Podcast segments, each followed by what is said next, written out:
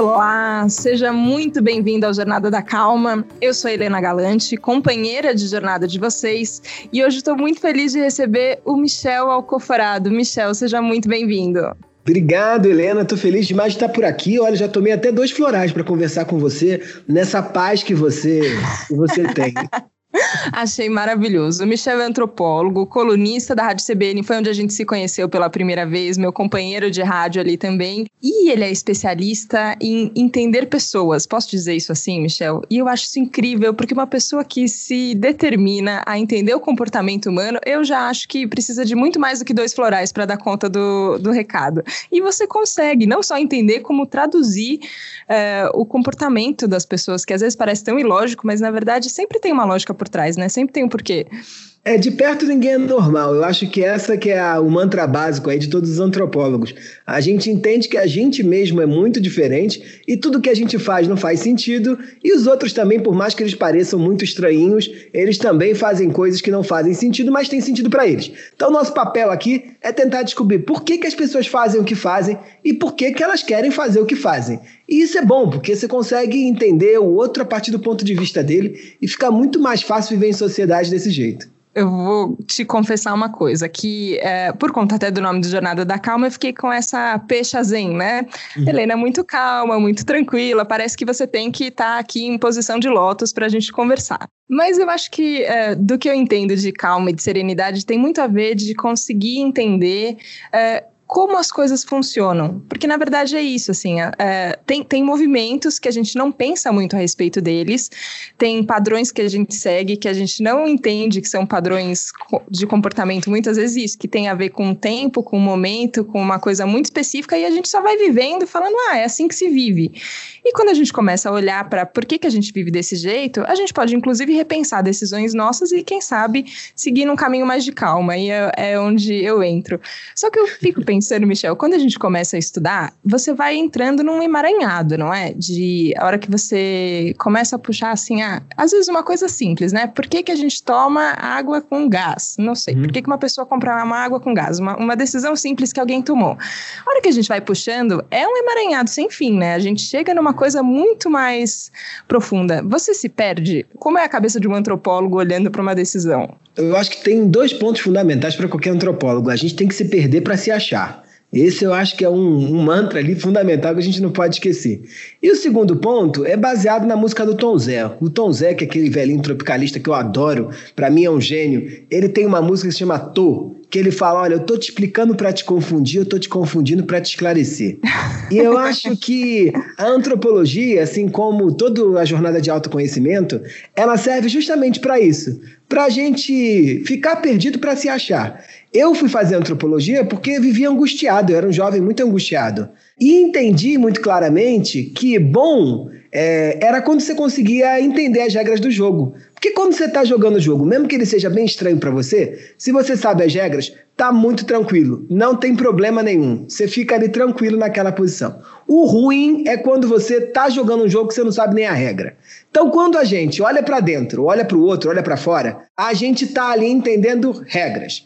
Entender regras é poder dizer, olha, eu consigo chegar até tal lugar, o outro é desse tal jeito porque ele viveu tal história. E a gente está nessa sociedade cheia de problemas, mas as regras são essas, mas a gente pode mudar. Agora, toda vez que você chega num lugar que você não sabe a regra, é ruim pra caramba. E aí, isso tá em qualquer lugar. Eu me lembro sempre que uma vez estava vendo Glorinha Calil, uma mulher chiquérrima dessas aí que andam pela, pela televisão, e ela disse: quando você chega num jantar no Fazano e tem aquele monte de copo, um monte de prato, um monte de talher, e você decide, vou comer com a mão, não tem problema. Desde que você saiba para que, que serve cada copo, cada prato, cada talher. Você pode fazer isso. O ruim é quando você chega lá e você fala, não sei nem por onde começa, não sei nem se pode pegar com a mão, não sei nem por onde que copo que eu começo. Então a regra aqui, eu acho que para todo mundo viver melhor, é entender como é que o mundo se constrói, porque assim a gente pode desconstruir. E isso eu acho que é autoconhecimento, isso eu acho que é autoconhecimento individual da sociedade também. Agora, isso significa que você ficou menos angustiado com o passar do tempo ou não? Como você está hoje? Eu fui ficando menos angustiado com o passar do tempo, mas ao mesmo tempo mais angustiado também, porque a quantidade de coisas que não estou entendendo só cresce. Né? Uhum. O mundo antes, ele tinha um ritmo que era um ritmo de uma jornada muito mais clara, né? Uma vez conversando com uma baby boomer clássica, igual meu pai e minha mãe são, ela disse para mim assim: Michel, minha vida é muito simples. Era uma senhora do interior de São Paulo, de Rio Claro. E ela me disse assim: Olha, eu com 18 anos, meu pai chegou para mim e falou: Você precisa tirar os documentos. Aí eu fui lá, tirei carteira de trabalho, tirei identidade, tirei CPF. Aí ele disse: Olha, minha filha, na companhia de água aqui da cidade precisa de secretária, tem que fazer um curso de datilografia. Ela disse: eu nem pensei, eu já tinha carteira de trabalho, eu tinha que fazer alguma coisa, eu entrei no curso de datilografia. Saindo de lá, eu arrumei um emprego. Saindo de lá, eu arrumei um namorado. Mas aí já estava numa idade de casar, a gente casou. E depois a gente entendeu que depois de cinco anos, a gente talvez precisava de um filho. E a gente teve uma filha. Né? E ela conta uma história que foi maravilhosa, que ela diz, chegou ali por volta dos três anos de casamento, a gente queria um cachorro. E a minha sogra disse: cachorro não, vocês têm que ter filho. E aí a gente teve filho. E com 40 e poucos eu me aposentei. E agora eu estou esperando os netos. Então era uma vida que já estava mais ou menos combinado qual era a trajetória. Nós somos de uma geração que a liberdade foi a regra. Nossos pais disseram pra gente: faça o que te deixa feliz, pode fazer qualquer coisa. Isso parecia uma chave para o sucesso, uma chave para o céu, uma chave para o paraíso, mas para muita gente se transformou numa prisão também. Porque quando a gente tem muita liberdade, a gente tem muita possibilidade também de ter que escolher. E a gente não é treinado para isso. Então, nesse mundo onde a gente tem muita liberdade, a gente tem que escolher muita coisa, e a gente pode escolher o caminho que a gente quer para a gente, a quantidade de angústia é muito alta. É, então, é, eu vou me entendendo para me perder. E eu vou me perdendo para me entender. Porque eu acho que esse é que é o caminho fundamental para a gente continuar vivendo, porque vivendo é fácil. O Guimarães Rosa dizia, né? Para viver é preciso coragem. E a gente não pode esquecer disso. Não pode.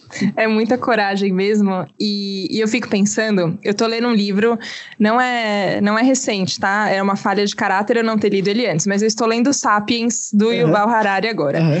E aí, logo no começo do livro, ele começa a falar como a gente estuda história, pensando assim: ah, teve esse período, aí esse período acabou, aí começou um outro período, aí outro período acabou. Como se a gente fizesse a linha do tempo ali que a gente aprendeu no colégio. E na verdade, as coisas não funcionam desse jeito. Você falou de baby boomer e a gente fala de geração Z, geração X, millennials, a gente estuda um pouco como se uma coisa acabasse e tivesse começado a outra. Só que, na verdade, a gente vive numa mistureba. E o que eu fiquei preocupada é que a hora que você estava descrevendo essa moça falando, ah, minha vida foi assim, e foi simples, e é isso e aquilo, eu falo, nossa, na minha cabeça tem um resquício desse pensamento. Eu tenho ainda uma esperança de que as coisas vão ser assim, que se eu fizer isso, mais isso, mais aquilo, eu vou chegar numa fórmula feliz e olha aqui, a vida está resolvida. E não é mais assim. Tem mudanças que é isso, é uma geração pensando de um jeito diferente, a sociedade vai mudando, a tecnologia vai influenciando nisso também, junto com essa coisa dentro da gente que às vezes parece que demora mais para mudar, né? Às vezes eu me sinto uma velhinha dentro de mim, assim, sabe? Pensando no pensamento antigo, você fala, nossa, Helena! Mas, Helena, esse eu acho que é um dos principais males dos nossos tempos, assim. A nós inventamos um mundo que produz gente que não cabe mais nele. Não é à toa que os índices de suicídio, de ansiedade, de crise de pânico são cada vez maiores, né? Porque, repara, nós temos por volta dos 30 e poucos anos e, teoricamente, estamos no momento mais é, poderoso da nossa existência, porque você tem uma conjunção ali de liberdade, com autonomia, com independência, é, e isso passa, a gente sabe bem desse negócio. Só que, ao mesmo tempo, quando a gente compara a nossa infância, onde a gente ficava jogado, vendo televisão, o pai de vez em quando só olhava e dizia, ah, tá vivo, né? não, é igual essas crianças que tem hoje aí, que a mãe de monta agenda e por aí vai. É, e a gente compara com o mundo que a gente vive hoje, já é muito diferente, né? Eu estava escrevendo um capítulo aqui do livro que estou fazendo e lembrando da minha própria trajetória, onde minha mãe me colocou numa escola achando que se eu passasse para uma universidade pública, é, de qualidade, meu, minha vida já estava mais ou menos resolvida. Né? Ela disse, ah, está fazendo faculdade, graças a Deus. E hoje a gente começa a ver, dentro do mercado de trabalho, que muitas das vezes o lugar onde você estudou nem interessa mais. Você fez jornalismo, tenho certeza que lá não ensinaram podcasts, né? Você deve não. ter estudado rádio TV, construir leads, de revista lá, mas podcast não existia. E aí a gente pensa, qual é a certeza que a gente tem agora? Não tem. E viver nesse mundo de muitas incertezas, eu acho que é uma das principais fontes de sofrimento dos nossos tempos. Por quê? O que, que a gente cria ali? Quase três tipos de gente, tá? Um é um tipo de gente ansioso. E eu brinco que ou cairemos num desses em algum momento, ou ficaremos presos lá para sempre. O que é o tipo de gente ansioso? É um mundo de, com tanta incerteza que as pessoas querem se antecipar a, ao mundo que vai vir na frente. Como se elas pudessem saber. Sabe assim? Não dá, ah, né?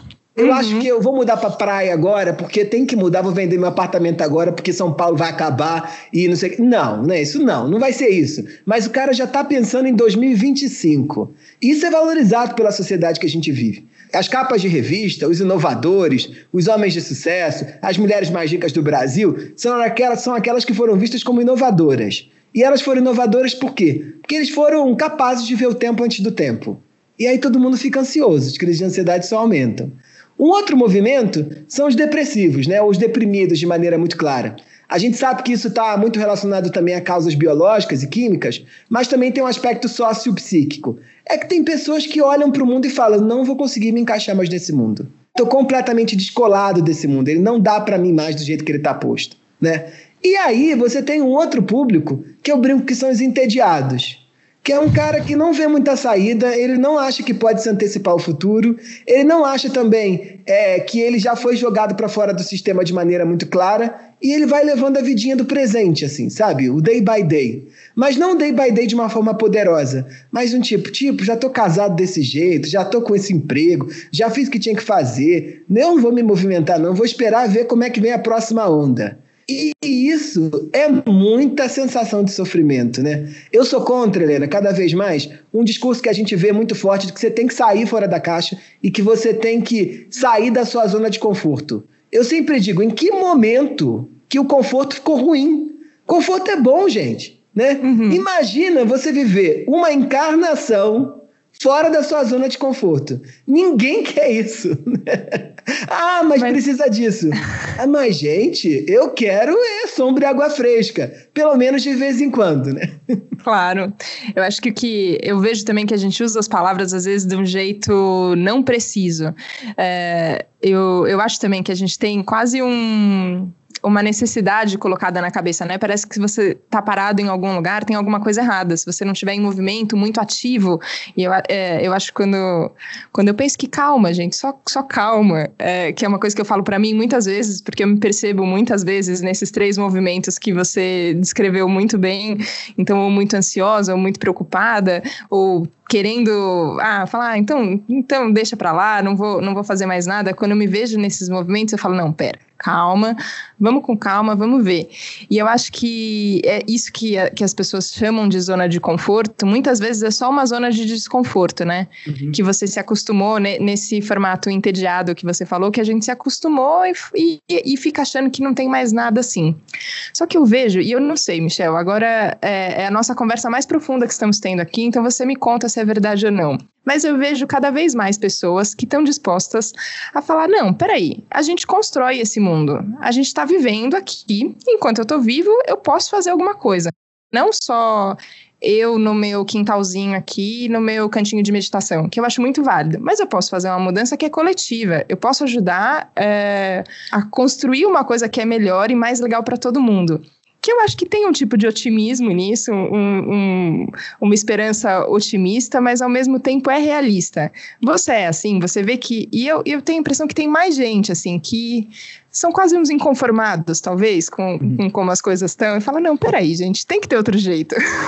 Helena, total. Você sabe que eu, toda vez, eu sou um grande é, um ávido consumidor de, de, de, saberes esotéricos, né? E eu amo tarólogo, astrólogo, eu faço tira-teima de astrólogo, vou três astrólogos no mesmo ano para saber, eu vou em tarólogo, numerólogo. Não sabia disso, eu adorei. Amo, eu amo esse negócio. E, ao mesmo tempo, todos que vão lá, inclusive, dizem ah, o poder da meditação, o poder da espiritualidade, o poder do autoconhecimento. É, e eu já tentei várias vezes e entendi que esse não é o meu lugar. Eu tento, tá? Eu uhum. tento. É, mas entendi que, na medida, eu posso olhar para dentro e eu posso me autoconhecer sem ser só meditando do jeito tradicional de que eu paro e respiro. Eu escuto mantra pra caramba e faço isso como? Faço isso na hora que estou escrevendo. Então eu tenho aqui minha playlist de mantras tibetanos e entro quase num transe que é na hora que estou escrevendo.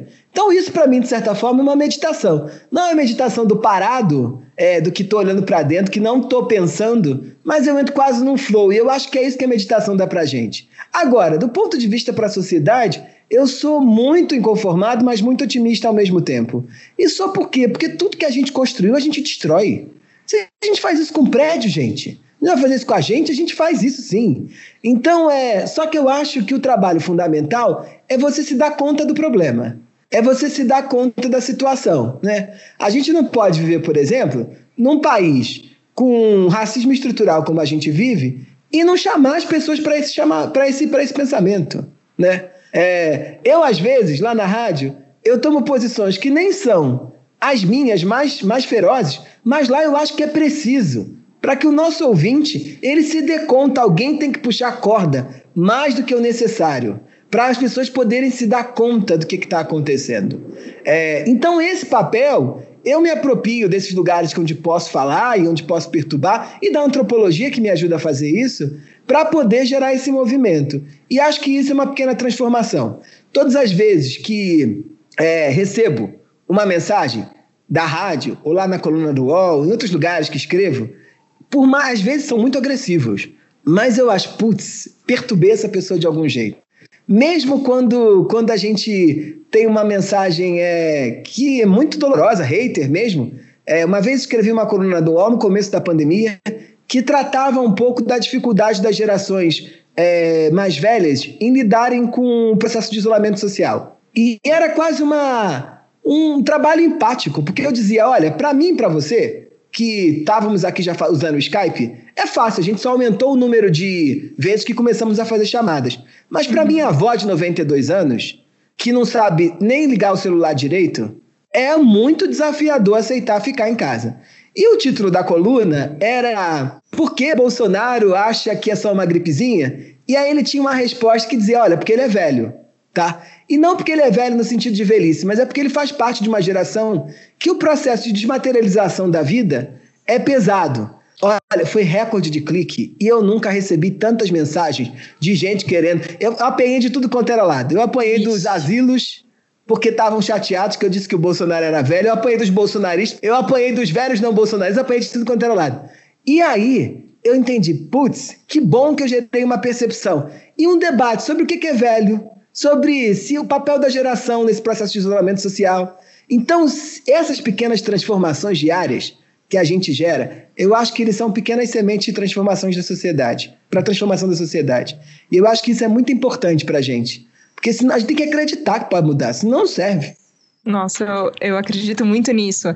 E eu, eu vejo que tem papéis de mudança que são que cada um vai, vai ser uma mosquinha na sopa ali num, numa esfera diferente, né? E eu acho muito legal isso. A, a, antropologia tem, tem uma questão com, com as ideias, com o que a gente pensa sobre, sobre o mundo. E às vezes isso, um pensamento diferente que parece que no primeiro momento não cabe na nossa cabeça, depois você fala, não, por que, que foi assim? É, só que é, tudo que a gente mudou, a gente mudou porque alguém olhou e falou, essa ideia não faz mais sentido. Talvez essa ideia nunca tenha feito sentido e a gente acreditou nela só porque que a gente quis e agora a gente pode pensar em outra coisa. E eu vejo que tem também um outro caminho que é um caminho de sensação. Ontem eu estava ouvindo um mantra tibetano, eu achei engraçado que você falou, porque tem aqueles sinos, né? E, e começava falando isso, assim, ó, que esse som dos sinos chegue até você e chegue a todos os seres do planeta, não importa em que lugar escuro ou lugar claro estejam. E aquilo vai entrando, eram umas imagens bonitas, eu fiquei ouvindo no repeat, no repeat, no repeat, e falei, eu não sei exatamente nem do que, que uh, todas as palavras do que estão sendo faladas, mas esse som vem e chega e me coloca numa outra sensação, que também é um é um jeito de mudar, eu vejo assim, sabe? Porque é, num mundo que diz pra gente que tudo tem que ser tão frenético e tudo tem que ser tão rápido, então como é que a gente consegue mudar a sensação? E aí eu vejo isso, a gente tem que mudar a sensação, a gente tem que mudar os pensamentos e a gente vai mudar os comportamentos também. E eu queria te perguntar sobre isso, porque no seu trabalho com a Consumoteca, você estuda o comportamento das pessoas. E eu vejo que tem essas é, pequenas e grandes perturbações que vão acontecendo nos pensamentos, nos sentimentos das pessoas, mas você acha que já está mais próximo da gente sentir uma mudança no comportamento de todo mundo? Olha, não há como passar por uma pandemia igual essa que a gente passou, está tá atravessando agora ainda, né? Porque não sabemos como esse negócio vai melhorar, sem grandes transformações. Eu desconfiava e falava sempre isso, desde o começo dos primeiros casos, de todo mundo que dizia que a gente ia sair igual. Eu disse, não, claro que não, é impossível a gente sair igual. É impossível porque uma pandemia como essa, ela se impõe numa sociedade como um trauma. Ninguém pode imaginar que a cidade que nunca dorme, pode ser São Paulo ou Nova York, ia ficar três meses fechada. E ninguém pode achar que isso é normal e a gente vai enfrentar isso. Vai dizer, ah, agora vou botar minha máscara aqui combinando com a cor do meu sapato e vou sair na rua e vai ficar tudo bem. Não, você muda e você não tem escolha. Você é obrigado a. Porque o que uma doença como essa coloca pra gente é o ditado do mude ou morra. O vírus não te dá chance de escolha. Então, hoje mesmo, né, eu tava, fui fazer um certificado digital aí, dessas coisas que agora existe, CPF digital, sei lá o que digital, e entrei no elevador e fiquei de cara, porque primeiro tinha uma moça atrás de mim, já fiquei me dando conta e pensando, meu Deus, o que vamos fazer, né? Ela entra no elevador comigo, e aí entramos no elevador, um elevador enorme, e tinha marcado no chão um lugar que a gente podia ficar. E aí fiquei Sim. dentro do elevador pensando, meu Deus, que loucura. Se fosse seis meses atrás, estava 85 pessoas apinhadas dentro desse elevador aqui, naquele ritmo enlouquecedor. É, não vamos voltar nunca mais a achar isso, né? Voltar do, a ser do mesmo jeito. Então a transformação está posta, tá? Agora, eu acho, infelizmente, Helena, que é, não vai ser dessa vez ainda que a gente vai ficar mais solidário. Ou não vai ser dessa vez ainda que vamos construir laços onde a coletividade se sobrepõe ao papel do indivíduo. Por quê? Porque processos pandêmicos são processos que há um acirramento muito forte do individualismo e do nacionalismo. A gente fica marcando barreira de Estado Nacional, né? Papinho cafona, a gente já tinha aberto mão disso. É, e a gente fica dizendo: olha, farinha é pouca, meu pirão primeiro, né? Eu quero é, garantir o meu antes do seu. Mas eu acho também que o fortalecimento do sistema de saúde é um ponto muito positivo, né? As pessoas olharam para dentro para sua saúde mental, né? É, quem ficou preso fazendo isolamento social decente durante quatro meses, sem, sem sair de casa, ao longo desse tempo pensou: meu Deus, não estou bem. Certamente gente que nunca parou para pensar sobre isso. Isso é bom. Gente que começou a fazer yoga com um professor via Instagram, né? Gente que começou a ouvir manto que nunca tinha ouvido. Gente que achou que a casa era um lugar só para dormir e começou a fazer reforma dentro de casa. Porque entendeu, precisava ter um sofá confortável para dentro de casa, né? Gente que começou a falar assim: ah, não, não vou nesse banheiro com esse chuveiro, é, com aquele fiozinho de chuveiro elétrico, eu vou, sei lá, ter uma ducha aqui, porque banho me revigora. Então, esse processo de autotransformação, ele reinventa a gente. E aí, Helena, eu acho que nesses momentos a gente tem que achar que não vai ser nem pior nem melhor, vai ser apenas diferente. E é nosso papel botar a boca no trombone para escolher que diferente é esse que a gente quer. Então eu digo que não é hora para parar, é hora para se movimentar. Nem que a gente não saiba para onde está indo. Eu penso assim: ah, tem um incêndio. Eu vou ficar parado diante do incêndio? Não, eu vou correr, né? E vou correr para quê? Para inventar ou para apagar o incêndio, ou para poder ajudar pessoas que estão precisando, ou para me salvar. Mas a gente tem que ter movimento, né? É, e movimento, não estou dizendo para a gente sair por aí correndo alucinado.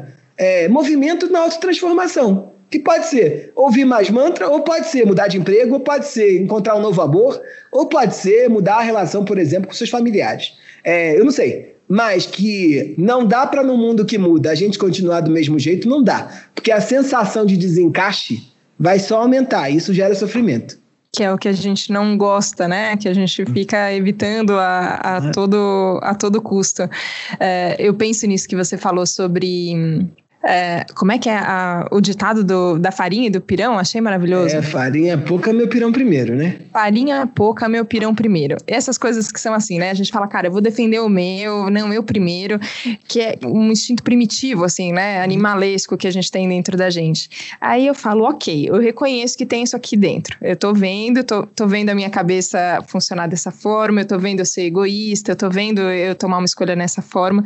Será que nesse momento que eu tô vendo, e ao mesmo tempo tem uma outra coisa aqui dentro de mim falando assim, ó, não vai dar, não vai dar para me salvar só a mim. Não existe. A gente vive no mesmo planeta, a gente vive coletivamente, a nossa espécie vive coletivamente junto com outras espécies numa combinação muito louca. Não adianta eu pensar só em mim. Eu pensar só em mim é o que trouxe a gente até aqui. Uhum. É, então tem essas duas coisas que ficam brigando, né? Tem uma briga interna aqui dentro. Eu falo, como é que agora, conscientemente, e aí eu acho que os processos de autoconhecimento ajudam, uhum. e todos os processos de estudo para fora também, qualquer coisa que você olha para o mundo, olha para as pessoas, te ajuda também a falar, ok, como é que a gente vai tomar uma decisão que aproxima a gente mais desse lugar que vai ficar bom para todo mundo? Como é que a gente vai conseguir não ficar nessa postura cafona que você falou? Eu achei legal a palavra cafona, assim, você fala, nossa, é ultrapassado, né? E a gente aqui pensando nisso, fala, não, como é que a gente vai para um lugar que seja hum, qual é a palavra? Eu acho que tem mais harmonia nesse lugar, é, mas uhum. acho que tem uma decisão e eu acho que isso a gente pode ficar mais consciente. Eu acho que não é simples, não é, não é uma solução mágica. Veio a pandemia, agora todo mundo é mais solidário. Também concordo com você que não, uhum. as coisas não são assim que mudam, mas eu acho que as coisas podem mudar se a gente tomar mais decisões nesse sentido direcionar um pouquinho o barco mais para lá, né? Eu também acho que pode mudar e acho que dois pontos aqui são muito importantes é que a gente já sabe que esse negócio do individualismo não vai dar certo. E por mais que ele se acirre agora, a única coisa que vai acontecer é que vai ter mais gente percebendo que não vai dar certo. E aí a gente começa a gerar uma transformação coletiva de certa forma. Agora, nesse movimento todo, nós precisamos, de certa forma, se aproveitar do território do individualismo para cobrar dos outros, né? Para cobrar. Né? Eu acho que a gente não pode viver num país onde 100 milhões de pessoas vivem com menos de 438 reais por mês, como diz o IBGE. Né? Eu não posso aceitar isso. Helena, eu e você não podemos sair para jantar e gastar o que alguém vive durante um mês. É, é impossível a gente viver num lugar desse jeito. E aí, a gente tem que, por exemplo, como aconteceu é, nas, como tem acontecido agora nas entrevistas com grandes empresários brasileiros, perguntar qual é o papel deles, para além dos empregos que eles geram, ficam muito orgulhosos, o que, que eles estão fazendo para mudar a sociedade, né? O que, que as grandes celebridades estão fazendo para mudar a sociedade? O que, que os formadores de opinião estão fazendo para mudar a sociedade? E o que, que a gente está fazendo para mudar a sociedade? É, porque a gente não pode achar que os outros tomam autoconhecimento do seu papel, autoconsciência do seu papel sozinhos. Às vezes cabe a gente lembrar eles também. Né? Quantas vezes, sei lá, você estava fazendo alguma coisa errada e aí seu pai chegou para você e falou: Ó, oh, isso não vai dar certo muito, não. E você falou: Putz, eu acho que é isso aí mesmo, acho que não vai dar certo, não. é, se você pode continuar fazendo, ah, pode. Você tem livre-arbítrio. Agora, precisa ter alguém te dizendo, olha, acho que isso aí vai dar merda, né? É, precisa. É, então, é, esse processo, eu acho que ele se dá nesse caminho que eu brinco que é esse território do ir e vir eterno, sabe? Do olhar para fora e olhar para dentro, do olhar para fora e olhar para dentro. Porque gente que olha só para fora se perde, gente que olha só para dentro se perde também. É, porque a gente, quem olha só para dentro está descolado da sociedade, né? Aí vai morar em Tubiacanga, né? Sei lá, é, vai, vai ver numa comunidade, vai ver outra história. E tá tudo bem, pode também. Vai ser sadhu na Índia, que são pessoas que renunciam ao mundo. Não tem nenhum problema, pode também. Mas, de maneira geral, não dá para 7,5 bilhões de pessoas olharem só para dentro. Então, acho que o que tinha que ensinar na escola é como é que a gente olha para fora, olha para dentro, olha para fora, olha para dentro. É isso, né? Treinar a nossa visão. Michel, eu queria agradecer muito a sua presença aqui. Eu estou me sentindo. Sabe quando abrem, abre a sua visão para muitos pontos? Quando você fala, nossa, tem tanta mais coisa para olhar. Eu gosto sempre de pensar em perspectiva. Eu acho que quando a gente está falando em olhar para fora, é bom olhar para fora com bastante perspectiva também. E ela inclui a sua olhada para dentro, mas eu achei muito, muito gostoso é, a gente é, poder ampliar tanto a nossa visão. E eu acho que é assim que a gente aprende e segue aí sim com, com otimismo e esperança justificados. Queria agradecer muito a sua presença aqui, Michel. Obrigada.